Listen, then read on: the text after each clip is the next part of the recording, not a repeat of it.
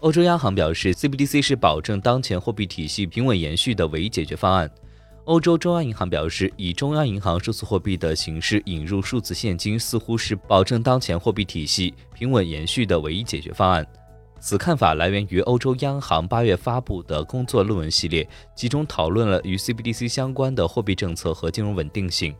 该论文显示，随着实物货币失去其经济适用性，以及加密货币的科技巨头继续向金融体系进军，引入 CBDCs 是保证当前货币体系平稳延续的唯一解决方案。此外，还指出，没有任何监管替代方案有望消除两层货币体系的威胁。由于现金只在实物形式存在，从结果上看，它已不适应数字时代。